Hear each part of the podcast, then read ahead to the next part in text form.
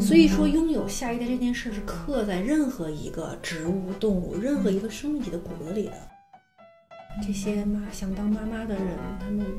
很伟大。基因肯定是要比我们更懂，因为我们有思维这件事，有时候不是好事，因为思维会把我们扰得很乱，然后导致于我们看不到本质。要相信你的基因可以把你的人生过好，你知道吗？我们有很多我们不知道的才能。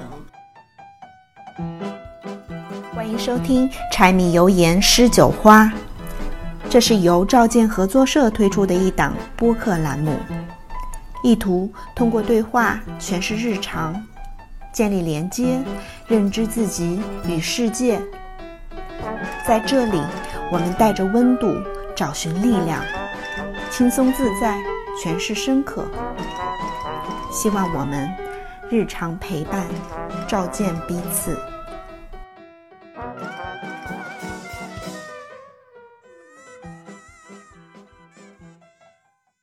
大家好，欢迎来到新一期的柴米，我是袁。今天请到的这位好朋友呢，是我认识了有二十多年的 一个发小，嗯，Megan，嗯，你先来跟大家打个招呼吧。大家好，我是 Megan。嗯，大家好，我是一如既往都在 都在的 April。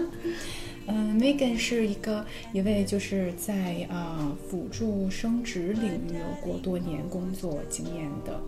嗯，所以今天我们请他来，想一起聊一聊，就是有关试管婴儿相关的话题。试管婴儿其实是一个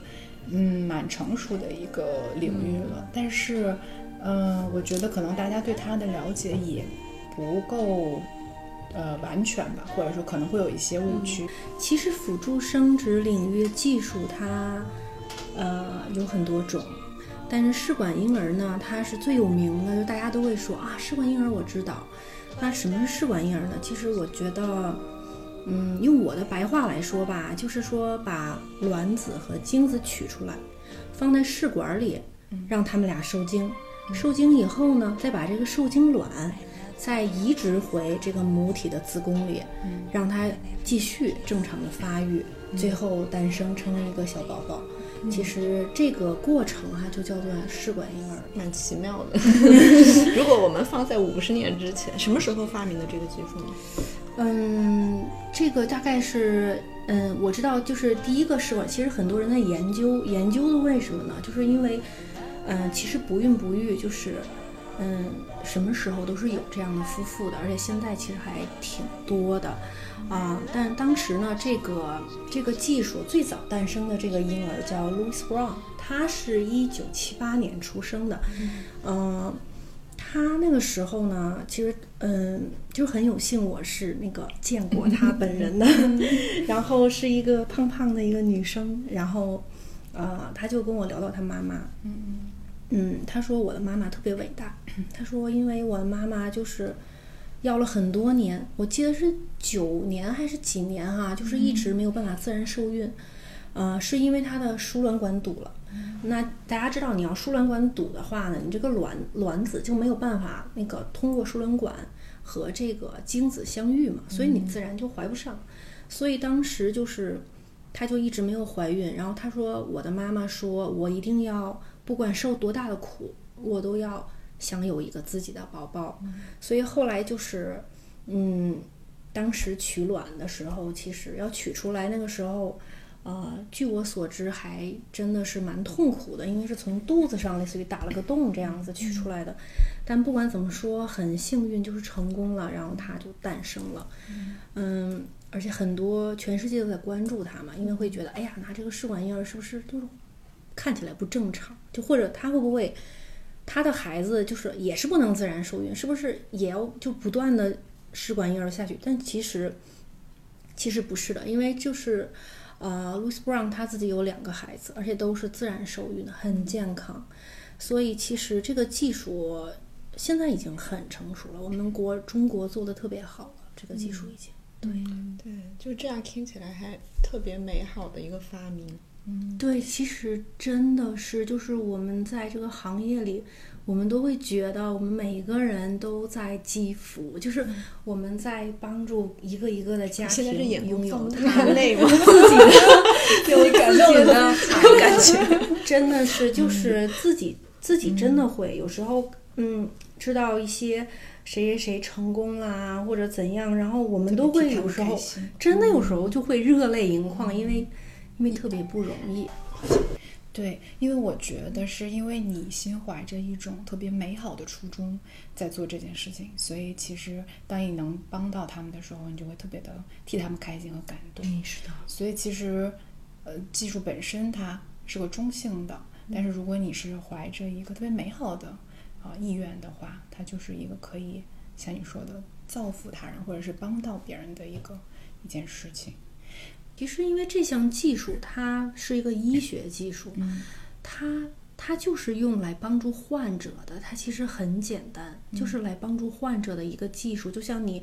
你了解了一个什么宫腔镜技术，或者说你你发明出了一个能够治疗癌症的技术一样，它就跟他们是一样的。嗯对，只是说可能在生殖这一块儿，它是一个比较敏感的，嗯。呃，一个领域，也许你有别的想法，就会导致这个技术可能就会用在别的方面，大概是这样。对你去医院说啊，我要做一个试管婴儿，呢 就是不可以的，因为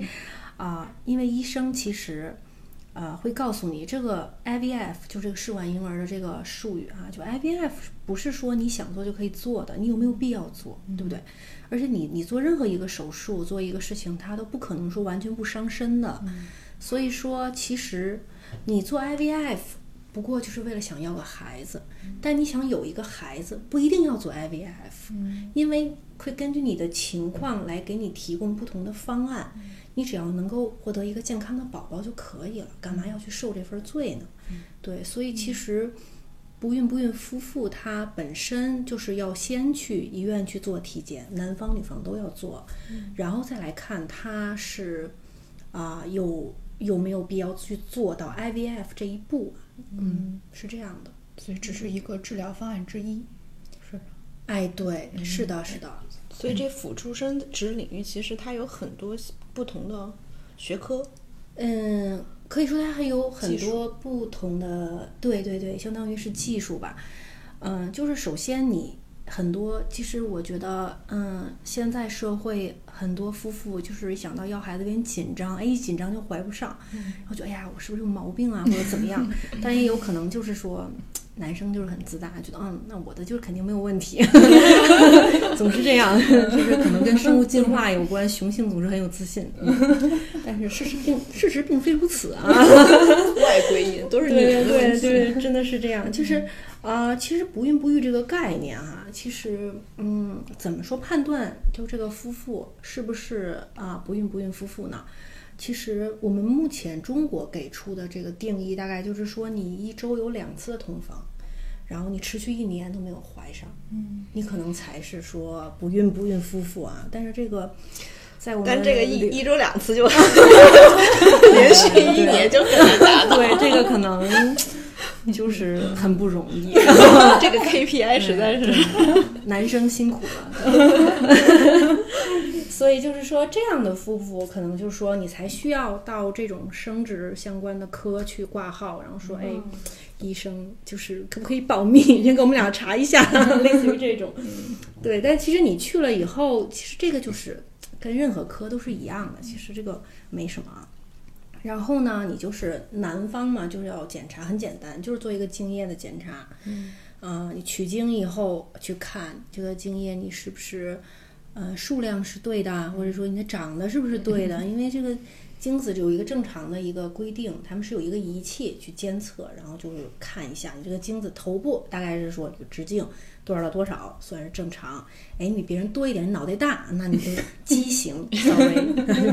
然后尾巴应该很长，因为它要游嘛。然后它尾巴是不是很长？是不是取出来以后发现全都在那儿趴着啊，都不动？就是什么样的都有，也有可能就是说，嗯，取出来精子以后，你你在底下一看，显微镜下一看，你发现它根本就没有精子，也有这样的。也有这样，就是少精或者是弱精或者是精子畸形什么什么的都有，这就是男方这一块儿哈，然后会根据男方的问题去在如下去做一些的进一步的这个治疗。如果说这个男方怎么都治疗都不行的话，那可能有些男生他就会选择去啊、一个共精，就是说在精子库取一个别人的。精子来获得这个孩子，那这样的话，这个孩子其实是没有这个爸爸这边的基因的，但是也有很多人去愿意去，因为毕竟是自己的太太生下来的孩子，而这个共精这种基因库这种，你是不会知道那个生父是谁的，其实就是但实际上，这种共精就是捐精的人，他们是什么样子的心态或者什么样子的原因才去捐精呢？嗯，可能这一块儿我没法给你一个特别具体的，就是大家可能目的其实对，因为这个可能就嗯，至造少不是我主要领域，对，就是你没有不是我的主要领域，对，嗯对，是这样。但是其实确实是最终选择共精共精的人不多，嗯，对，而且而且还有一个，我觉得是为什么呢？是因为现在科学真的还蛮发达的，哪怕你就那么几个精子，你也是很有几率可以获得自己的孩子，不会到最后一步。嗯所以这也可能是因为使用这个原因，才导致使用这个技术就很少。嗯这是男方，女方的话就比较复杂了。比如说你要你输卵管堵了，那我给你把输卵管通了，你可能就怀上了，根本用不了其他的。就如果你这个子宫肌瘤啊，或者是有一些什么什么病，就该有什么病就去治，哎，治好了再来，就是可能你就怀上了。如果你性激素有问题，你比如你排卵排不了，有的人那个呃例假那个不是很规律，嗯，一年半载的来个几次的，有很多这样的，他就是 雄性激素分泌过剩，就是说这种类型的，就是说你的那个排卵不正常，不代表你不能有孩子，只是说你可能嗯。需要去尝试，就撞的几率嘛，因为你可能几率比别人低一点但是万一你就是碰上了，哎，那就有缘分，嗯对吧？嗯就今天卵子就在家等着，一开门儿精子就来了，这种，这就真的是很很很幸运的妈妈了，就是这种，呃，然后如果你就是哎该干嘛都干嘛了，就是该检查也都检查了，也没有什么太大毛病，嗯，然后男方虽然精子畸形，但是或者少精或者怎样，但是还是有精子的这种情况下，嗯、一般医生也不会说 OK，那你们就 IVF 吧，不会的，他会先嗯指导同房。嗯嗯，指导同房就是说做卵泡监测，就是妈妈看看你，你虽然就是不怎么你的卵卵泡不怎么爱出来哈，但是我可以监控你，哎，逮着你出门的那天，然后你们俩就晚上该干嘛干嘛，对吧？然后呢再试，这样试个三四次。不是是三四个周期啊，不是说你这个月一个月试三四次，也是三四个周期。然后如果你还没有怀的话，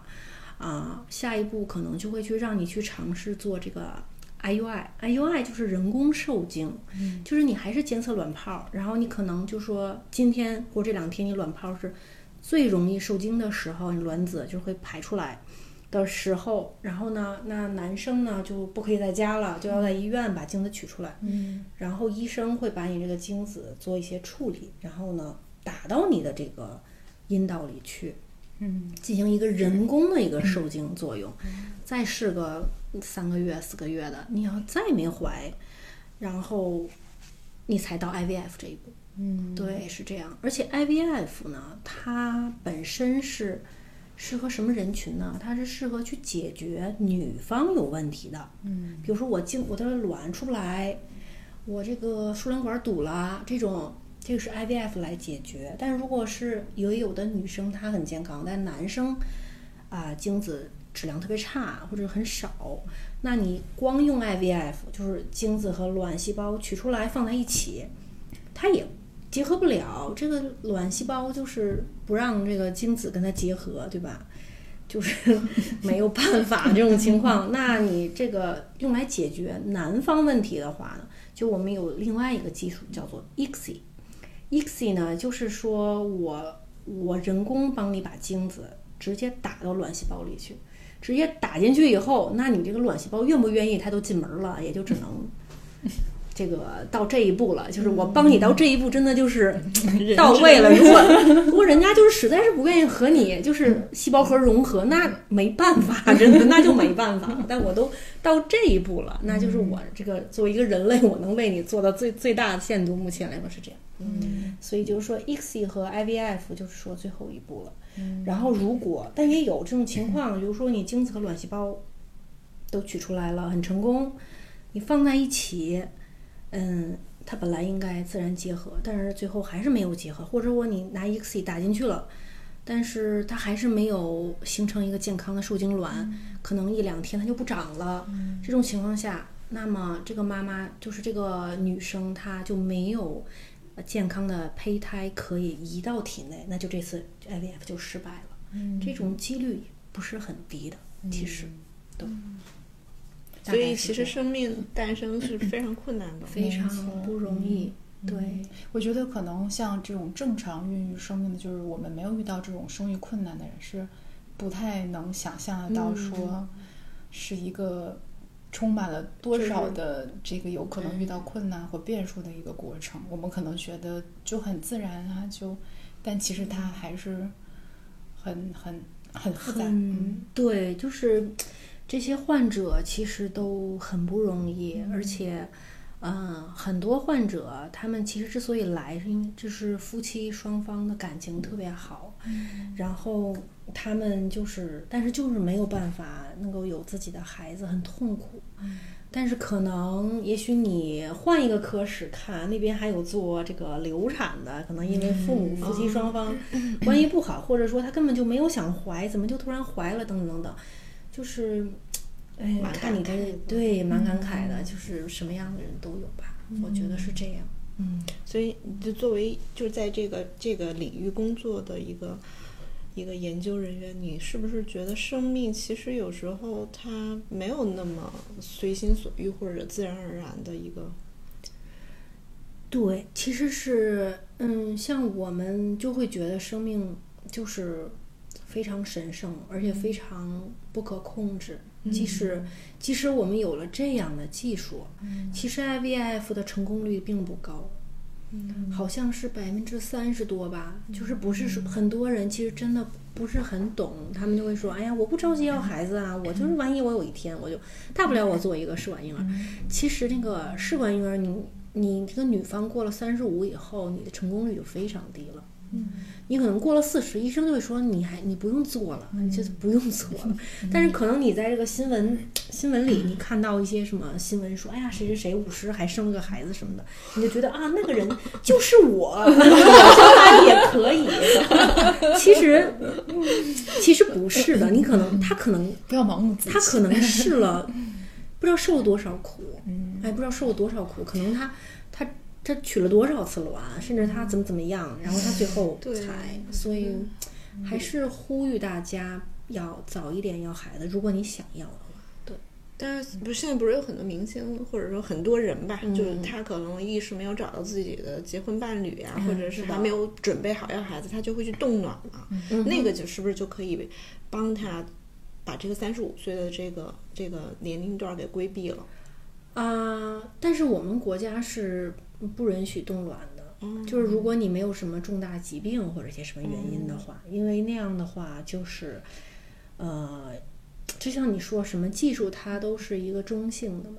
这个就比较敏感了，所以就说我们我们国家至少就是目前，如果你什么毛病都没有的话，你就想冻卵。应该是不会不允许的，对。嗯，那你前面提到这个三十五岁的这个节，就是这样的一个节那个节节点节点，或者说年龄段，哈，是主要是取决于它的卵子质量吗？还是说可能你到了一定的年龄，哪怕你有一个受精卵，你但是你的子宫它的这个孕育的环境也会使得它能正常呃孕育下来，一个生命也会有一定的困难。对于三十五岁以上的女性呢，她的卵细胞这个染色体不正常的几率就有大大提高，嗯，就可能会导致她的胚胎会出现一些，嗯，比如说染色体异常的现象，所以就有可能她会，呃，增加她的流产和这个不正常这个孩子的这个几率，所以这个嗯不太建议，就是三十五岁就是你正常，无论你是怎么怀的，你三十五岁以后你肯定是要做一些，如果你已经怀上了，你可能也会呃去做一些各种各样的筛查，嗯，去看你的你的这个孩子是不是染色体正常了，就即使你是自然受孕也是这样的。但是跟子宫本身没有什么太大的关系，也可能会有，但是从我们这 种就是嗯细胞学上来说，可能主要原因还是因为这个你的细胞可能会健康的几率就会降低。嗯，那精子也是这样的吗？精子还精子，因为男生跟女生不太一样，因为男生就是他是嗯。现造现消，但是女生你生下来，你的那个卵细胞就已经都有了，你这一生就是这样子，就这么多了，然后就一点一点用，然后慢慢就绝经了，大概是这样。所以你你肯定越年轻的时候，你的那个卵细胞健康的就越多嘛。对，这正好我们讲到那个，就是那个明星或者是就是有的人，他现在不想要生孩子去冻卵，就会。可能牵扯到这个代孕的问题嘛，嗯，所以就代孕现在大家也非常的关注，因为我自己去理解，就是你老听的听见这关键字代孕代孕，其实你可能会觉得听多了，还觉得它是一个蛮正常的现象，或者是合理合法的一个现象，但实际上在中国是明令禁止的。哎，是的，大部分国家都是禁止代孕的，嗯对。但是我觉得代孕这件事情诞生，我可以理解为什么，因为所有说到底都是为了想有一个拥有一个宝宝，也许就世界上第一个代孕，就是可能那个时候代孕这个名字都还没有，也许就是一一对夫妻他们很相爱，然后他们他们即使做了这些，这个母体的子宫或者他的身体状况都无法支撑他能够。孕育一个孩子，直到他健康的去诞生。那么这种情况下，可能因为我们目前的技术实在是做不到让这个这个受精卵完全脱离母体，嗯，就是长到它能够这个出生的这个月份，这个我们目前是做不到。但是其实从我角度上。我我相信有一天，有一天这个人工的这个子宫会会真的诞生，就好像种一种盆草，种植物直接在盆里。现在还是有点想象不到哈，但是可能那个时候又会有一些其他的问题。但是不管怎么说，可能这个代孕的初衷其实就是这样。那么我们就需要借一个子宫，把它放进去，然后再诞生出来。这样的话，就是解决了这对患者夫妇的。这个问题，这个其实是代孕的一个初衷，但是可能现在，对，就像，嗯，我我觉得可能就比如最早的时候，它还没有成为一个商业行为，也许它可能只是，呃，找身边的亲戚或者是朋友，好像是有这样的，就好像比如说，假如呃，如果从根本上讲，就是比如同性恋，他是没有办法，哦，有一个自己的孩子的话，当然这又关系到其他，就他可能。不能只用一哎一对精就是两个精子，你好像之前有讲过说有做过实验，说好像是两个精子或者两个卵子。对，这个就是呃是有人做过这样的实验，拿老鼠做的，发现两个精子融合，然后也可以生出一个健康的小小老鼠，然后两个卵子融合也可以生成一个健康的那个小老鼠，就没有。两个卵子融合没有精子的情况下，哎，对对，也可以。然后两个精子也可以，就这个这个是是有研究的，这个是有做到的。但是说你这个做到人身上，可能就是你也不允许做这样的研究。但是确实有人做这样的动物做做过这样的研究，然后发现老鼠也蛮正常的，就是这个。真的就是，也许一开始只是从身边的朋友或家人来，是的，有些可能找自己的女性的家属或者是好朋友吧。就其实就像你说的，是为了帮助他们解决一个他们没有办法完成的这样的一个事情。但是可能随着这个需求或者说这个商业，他们这个嗅觉比较灵敏，他开始开发这个市场之后，因为有了商业行为，所以就会呃引引入了越来越多的这种。比如道德相关的，或者是一些嗯初背离初衷的吧，或者带有一些利益的这些呃在背后，所以就会引发像为什么，比如说代孕现在目前在大部分的国家是不被允许的，它一定是有一些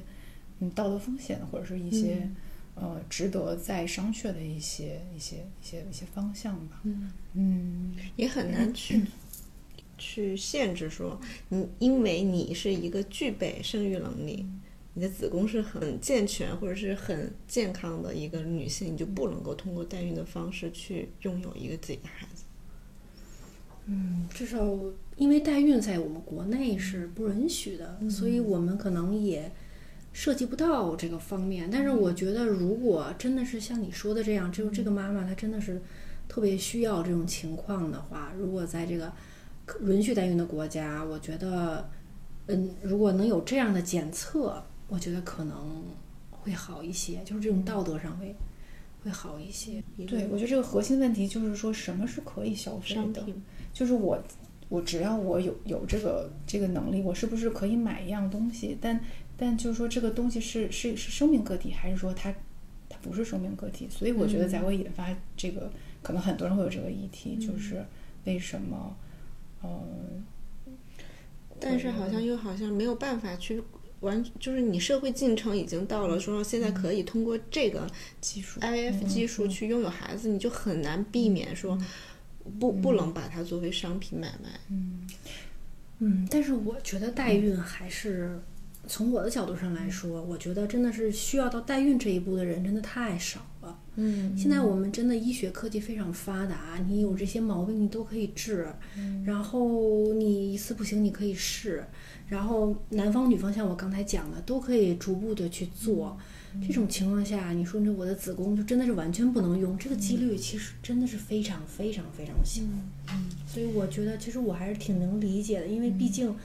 代孕，它这个它这个诞生是在人的身，另外一个人类的身体上诞生的，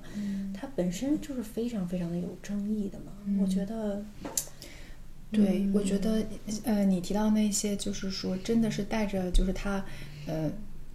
就比如这些患者，他是没有办法，他其实很愿意自己去完成这件事的，那其实是非常能够，呃，理解的，但可能。比如有些人他是有这种生育恐惧，或者说他是在他看来他或者他听到一些别人的经验的分享，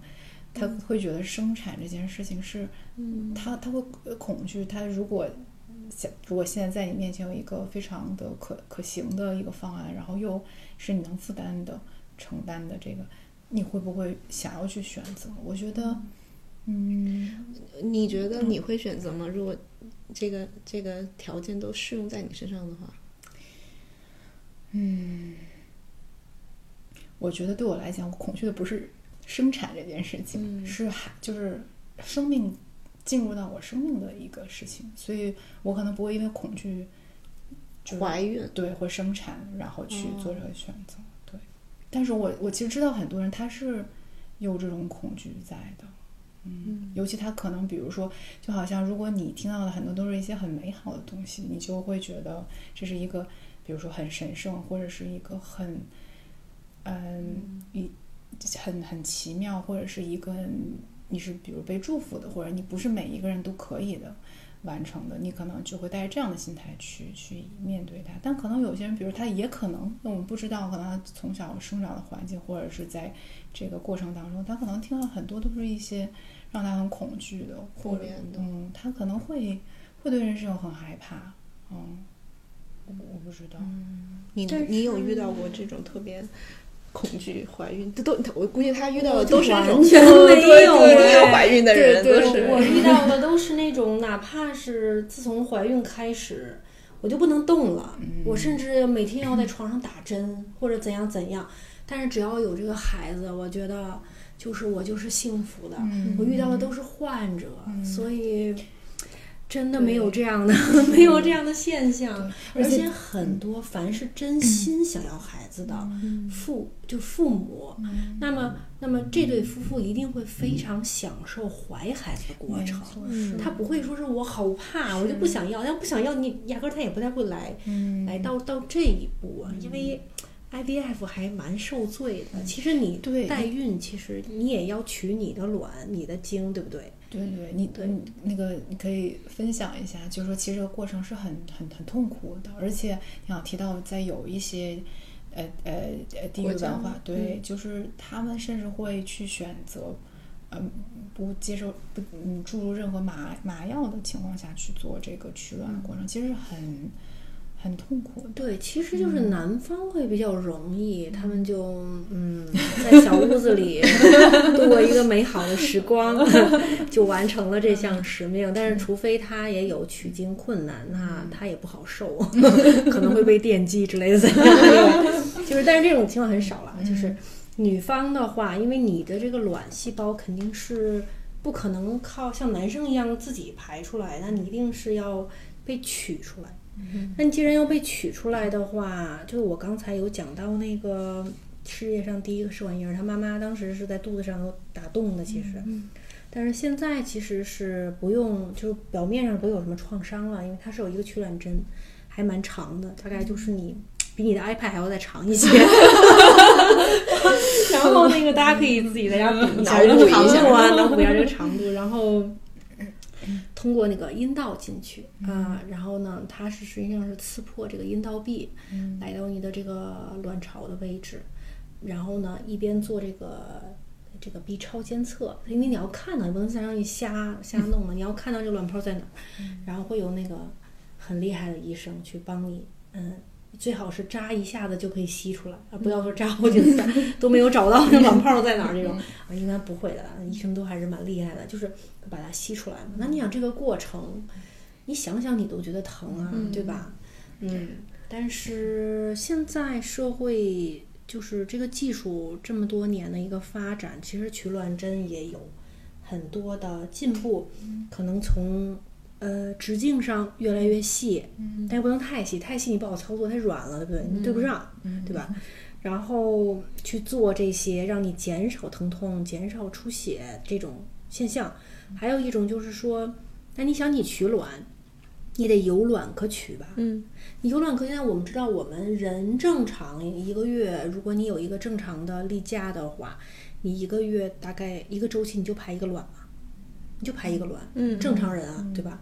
所以，那你折腾半天就取一个卵，可能很多地方他又觉得这个成功率很低。你受这么多罪，你取出来不行，结果不成，你还得来。所以有时候会，嗯，给你促卵、促排卵，你就多促几个，一下可能你能取个四五个、五六个，甚至更多，这取决于你个人那个体质，也不是越多越少越好，因为要看你的卵的质量。嗯。那你可能你取出来，那你要你你取这个卵的时候，你扎一下，理论上讲这个针应该收回来，再扎下一下，再取下一个卵。嗯，那你想你这个器官受这种扎的话，它可能会引起一些的痛痛苦，或者是取后会可能会腹水或者怎么怎么样，都会有这种现象。嗯，但是呢，在一些国家，比如说呃日本，嗯嗯，他们就是会比较关注。哎呀，是不是太受罪了？妈妈太受罪了，所以就可能会去做那种自然周期取卵，就是我一次就取一个，那我们慢慢来，我们不受这个罪。因为你要取那么多，你要是全麻还好，你要不全麻，哎呀，我觉得太痛苦了。对，之前上次聊聊他那个呃，Megan 有分享过，就是说他有就是听到，对我有一 次是正好对有听到在那里头，然后。哎呀，我觉得太可怜了，就是那个，就跟你看恐怖片儿那种啊，那种痛苦不一样的，因为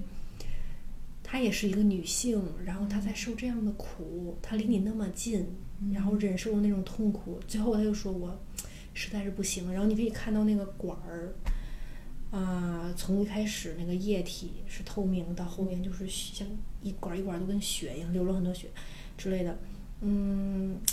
反正我觉得很伟大，这些妈想当妈妈的人，他们很伟大。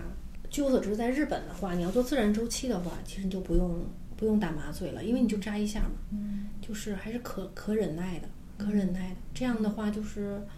嗯，慢慢来。日本人好像也蛮有耐性的，然后所以就我觉得可能跟他们看待这个很多，他们可能很我不知道，但我觉得他们可能做很多事情还是愿意顺应这个。自然规律，嗯，对，因为有很多妈妈她是可以不促卵的，她并不是排不出卵来，或者是说，因为有的是男方问题，或者有的是女方。她就是她的卵，就是不认她老公的精子，这个就是，所以她必须得取出来，然后让医生就生生把这个精子塞到她的那个这个细胞里去去认，就是你就是这就是你的命运，你必须要和它结合。anyway，所以就呃，所以这样的妈妈，其实你让她吃就是打激素或者吃激素类的药物去促卵，其实是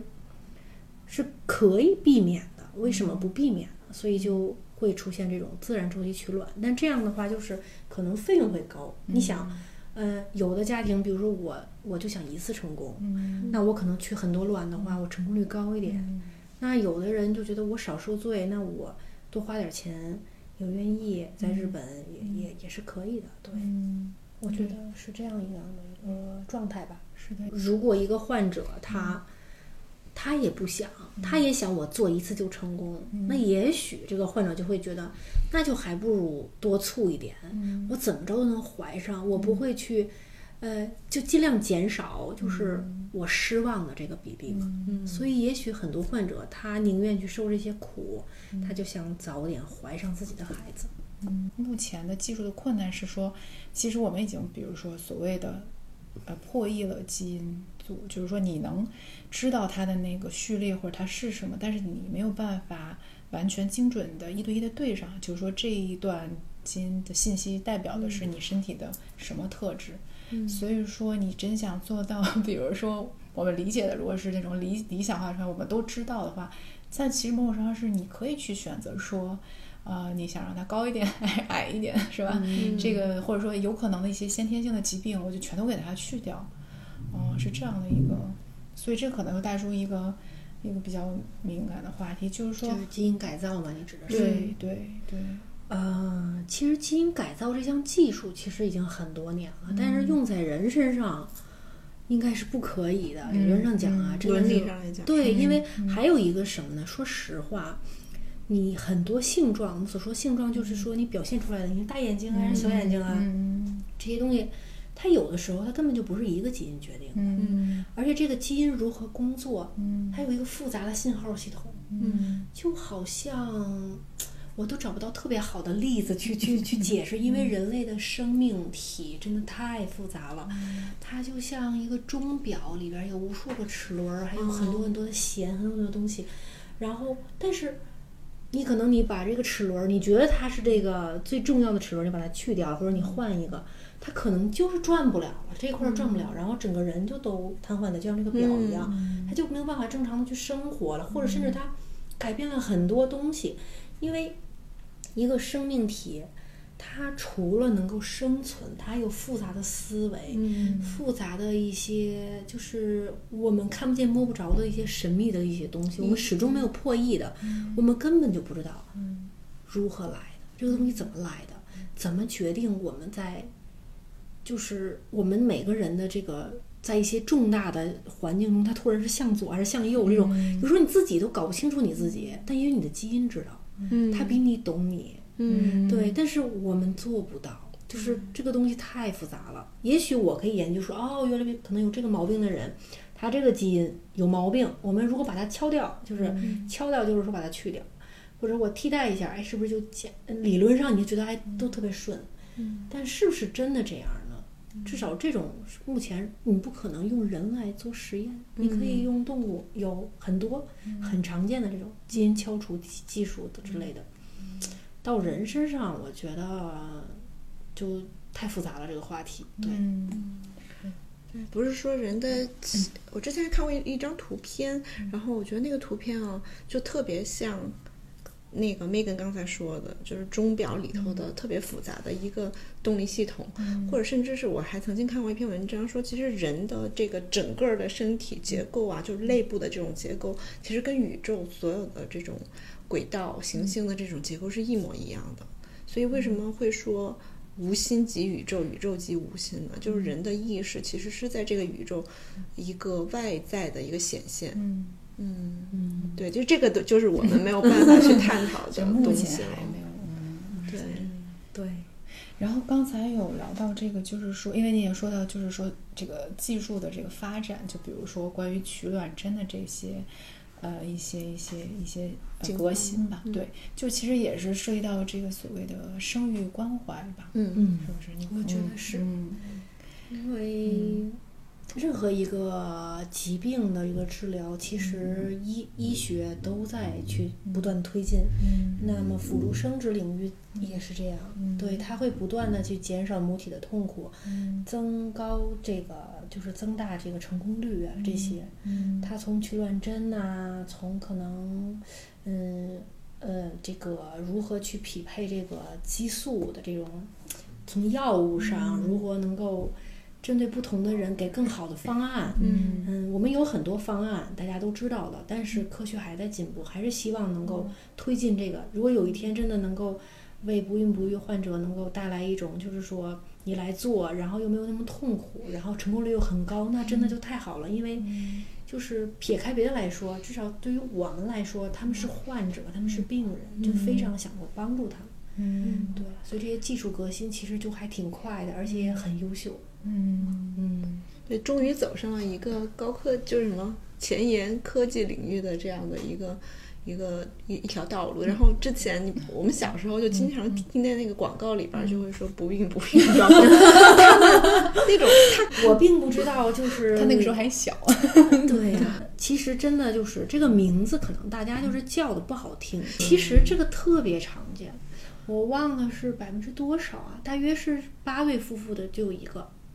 就是还挺常见的。而且其实就是有的夫妇是可能他们在这几年都怀不上，然后他们有一天，你们肯定听过这种例子，就是他领养了一个孩子，人家自己就怀孕了。嗯这个东西就像我说的生命体，他放松了，他就是也不知道他触到了哪个开关，他就都好了，就是荷尔蒙就好了，然后就是一切都好了。所以我觉得其实这个名字只是说听起来不是很好听，也许我们有一天可以换个名字去叫啊。我真的是觉得，也许就是需要帮助的夫妇，或者就说那个这个还没有孩子的夫妇，爸爸妈妈。对准准妈妈、准爸爸，我觉得就很好。其实，嗯，不要太那个去需要你推推一把的。哎，对，而且我觉得就 是。就是我我我自己身边有一些朋友啊，他会去咨询我，因为他们就是也有这种焦虑。嗯其实我都有在说一句话，我就是说，首先你要放松。嗯为什么呢？是因为现在科技真的很发达，嗯你应该一定是会有一个孩子的，因为真的就是，我就刚才我讲的，都到这一步了，就是有的对，到了这一步了，有的妈妈甚至有两个阴道，或者是真的是什么样的都有啊。有的那个有的那个男生他他就是他就是没有精子，哎，可能就就一两个两三个。即使是这样，我们科技这么发达，都可以让他去有宝宝。你觉得你有这么特殊吗？你和你的丈夫？但是我觉得这样的思维是非常非常正常的。为什么？因为从进化角度上讲，嗯、从我们一开始就都没有说到人啊，到动物啊，甚至说哪怕是个小细菌，再往前可能就是分子之间的结合，就小分子的结合，就是氨基酸的诞生，就是小肽链儿的诞生。那个时候，就是还根本就不是说思维了，就是感觉这个什么都没有的时候，这些这些基因都已经开始本能的复制它自己，让它有下一代。所以说，拥有下一代这件事是刻在任何一个植物、动物、任何一个生命体的骨子里的。嗯所以，不管是人还是动物，他们有这种想拥有自己宝宝的这种思维，或者说没有的时候就会会不安、会忧患的这种思维，是刻在我们骨子里的。嗯的一件事情，所以是非常常见的。也许是很多妈妈是都是，我还没想怀，怎么就怀了呢？所以她就没有遇到过这个问题。那就像你说，可能他的基因比他自己懂他。对对，他的基因更懂他，就是就是今天晚上，提前给我打电话呀，提醒就一下。今天我就都洗漱好，在里等着这个卵子，你知道吗？就是这种，所以就，anyway，所以这种你就是不知道怎么着你就怀了。他说：“哎，我的母体就是很冲动那种类型，我懂他，他今天晚上肯定。”这真的呀，他说这个，我觉得有可能，有时候就是他本身就是一个很冲动的，他可能冲动的那个基因比较比较 strong，我觉得。对对，我觉得有时候我真的就是觉得基因肯定是要比我们更懂，因为我们有思维这件事有时候不是好事，因为思维会把我们扰得很乱，然后导致于我们看不到本质。嗯但是基因就是本质本身，对本我那个东西，所以我觉得就是会这样。所以，嗯，所以我觉得。就是这个技术，总的来说和这个行业现在这么 成熟，而且帮助这么多人，其实我是觉得非常好的一个、一个存在吧。我觉得是这样。嗯嗯通过这种技术，其实我们感觉到的，啊，就从你身上感觉到的这种喜悦，其实是很美好的一件事情。是的，但是它被一些别有用心的人，可能用在一些别的就交易或者这种这种叫什么商业行为的这个方面，就会让我们觉得很痛心吧。至少。是的，可能在这个层面上，我们也会想到说，那这个技术它的诞生会让我们更轻视生命，还是对生命更敬畏呢？对于像我这样就是就是从小到大就是研究生物的人来说，啊、生命从来呃在我们这种类型的眼里都是敬畏，敬畏。就是甚至我们不会去感到说更敬畏，因为我们就一直觉得他就在那个底儿上待着，所以就是不不存在这个说哎呀更敬畏了还是更轻视了，从来都没有轻视，只有更敬畏，就一直在那个尖尖儿上站着，就这样一个状态。所以也会保持着这样的一个心态，可能他去做任何事情都是一个善念的出发心。我觉得是，至少我们就是都是在帮助那些真的需要帮助的人，所以我我身边是没有，因为你也知道代孕这种东西国内是没有的，所以真正说接触到代孕的人，我觉得全中国也不多，即使在这个行业里。对，但是其实它现在爆出来是一个很好的一个契机，对契机，至少让大家说知道这是什么东西，然后我们去探讨它，然后可也可以提醒大家去思考这个问去题，谨慎，对谨慎对待，对，不要觉得对好像，因为有的时候就是你不懂，你才不知道它这么复杂。嗯但是像生命这种东西是不能够逆转的，嗯一旦出现了，它不像别的东西，很多做 IVF 的人也是根本就不知道怎么回事、就要来的，嗯也有。我觉得这种知识的普及是非常重要的。没错。然后我觉得很多，比如说一些我们这些普通的，就是嗯了解不多的人，可能很多时候我听到的都是哇，就是技术又进步了，哇，我们可以实现很多了，是容易有一种自大的心态的，就觉得我们人类可以可以掌控或超越很多，对。就不不再去敬畏这种站在。万物之上，好对像，是的，是的。其实，嗯，一个例子就瞬间 就是把大家都打到地面上，就 COVID nineteen，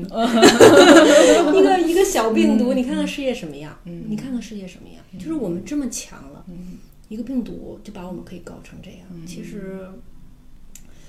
呃，生命真的很神奇。我觉得我们对地球，就是有时候你会看到一些标语，你说我们要热爱地球啊，怎么样？可能从于我这样的行业的人和我这种的生命一直在生生物的那个环境里生存的人来说，就是就是它是那种刻在心上的话，就不是说一个标语了，就是我自己也会有这种体会。病毒多么简单的一个结构啊，更别病毒是最是最简单的结构，我们都能搞成这样。你你人多少个细胞组成的？病毒就是蛋白质和遗传物质就结束了，就这件事情，我们两快两年了，是不是还全世界都在搞这件事情？所以我觉得要珍惜生命，嗯，要谦，真的要谦卑，对。我特别想知道你是怀着，你就从小发现自己特别喜欢生物，是有一天上生物课，然后在 在那个什么给那个青蛙 不是鱼开刀的时候，就发现这件事情好神圣。你哪一刻突然让你觉得我一就是我这辈子都要做这件事情。触碰到了你的灵魂深处，说哎呀，这就是我。其实我上幼儿园的时候就喜欢，没有没有，我说的是不是那不不是你们想象那么高大上啊？就正好相反，非常接地气，就喜欢抓虫子。嗯，然后那个别人都怕，然后那个嗯，就记得家里那个大院子有那个那个寄鸟的那个，哎，我不知道咱北京话叫寄鸟哈、就是说他们叫知了知了，嗯知了。那个洞在地上那个，然后别的小朋友都想要那个知了，但是不敢把手伸进去，或者弄个小棍儿，然后我就直接抠，你知道那种，然后在家里摆七八个在纱窗上那种，就是我不太怕这些。然后大了以后上小学，就是我的科学课成绩就会特别好，然后我觉得好玩儿，嗯，然后上了高中以后，我就觉得基因特别 fashion，我觉得啊好那个好洋气，就是觉得做这个就是我的梦想啊。然后我觉得我就特别想当 scientist，就那种感觉，然后就就这样一步一步就是。但中间也有会觉得，哎呀，这我怎么搞了个这么不接地气、不好找工作的，就是也会有。但是，但是有时候就是人就是会被这些，虽然他最热爱的事情，它不能够给你带来什么，但是他给你带来那种快乐，就别的都不别的能替代不了替代不了。满足。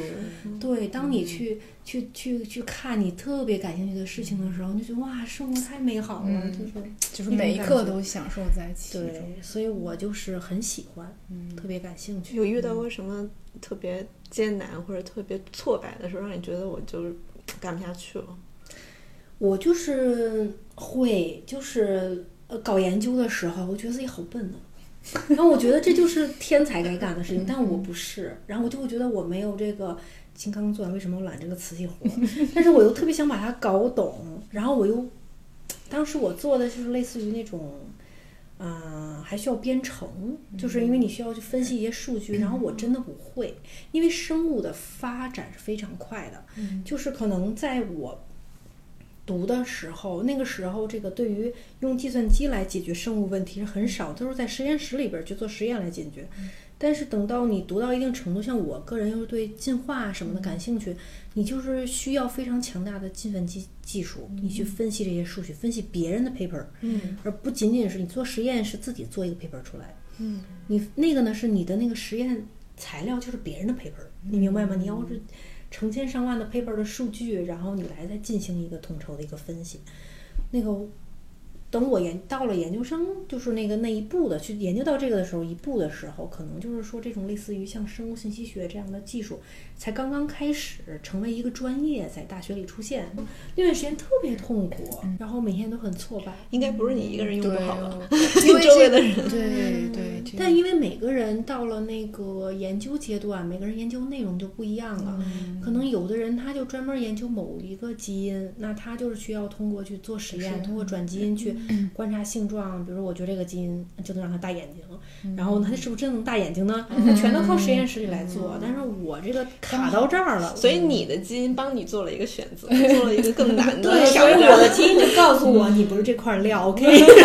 就类似于这种。所以我后来就让你不断的去面对挑战。哎，对，其实你可他能是一个勇于冒险的人。培养错确信反应。所以你的基因比你自己懂你自己。对，而且我其实还挺开心。现在回想当时那个迷茫，它就让我知道我，呃，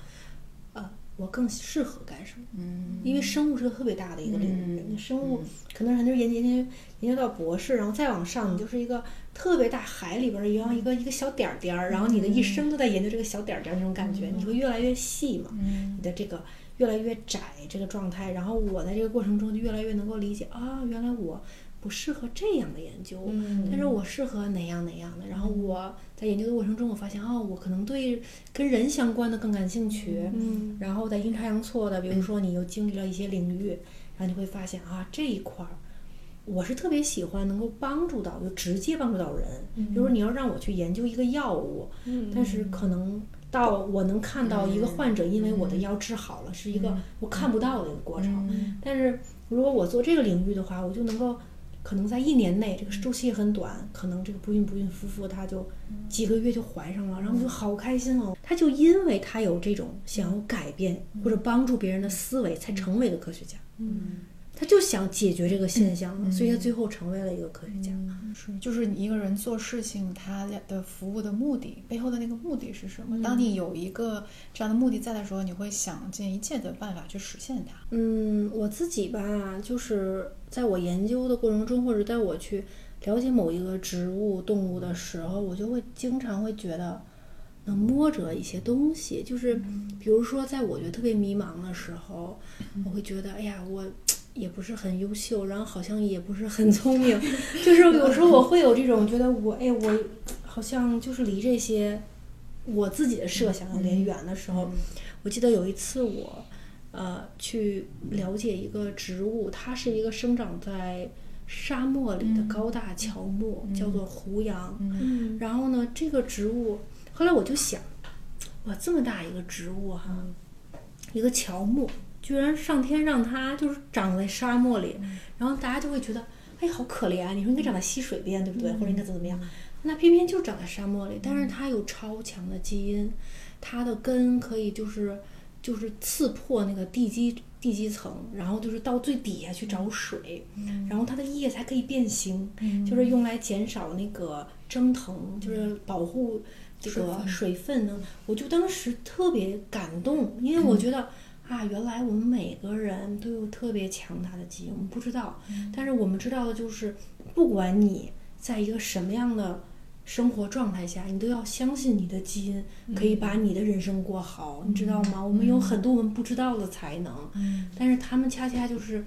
能够让我们把这一生过好的东西，但我们不知道，所以我当时特别感 动。我我都热泪盈眶。所以后来我就觉得，哦，原来是这样，就是我们每个人都有上天赐给我们的东西，虽然我们可能并没有像我们想象中或者我们就是希望的那样的一个生活环境，我们没有长成那样的人，然后我们没有那样的就是社会嗯一些一些给予的一些物质的东西或者什么，但是。没有关系，因为我们每个人的基因不一样，我们每个人、每个人拥有的东西不一样。我的能力未必你有，对不对？然后那一个高大的乔木在一个，而且你知道它很很棒，这个植物，它在这个沙漠里，它有特别强的生命力，而且就说它的。它这个就是有这样一句话，说它三千年不倒，倒了三千年不腐，它是一个神奇的存在，就和我们每个人一样。所以我后来就觉得，做很多事情的时候，有时候我觉得好糟糕哦。最近就是也会觉得，哎呀，可能遇到什么事情的时候，我就会觉得，哎呀，我如果怎么怎么样，哎，如果我怎么样，我是不是不用活了这么累，或者怎么怎么样？那时候我就会去想，我不应该这么想。就我觉得我很棒，我要有这个自信，可我的基因就会告诉我，或者他有足够的上天的这个恩赐啊，就是要这么说的话，有点像那种感觉，就是给你的这个东西会让你的一生过好，你有这个能力。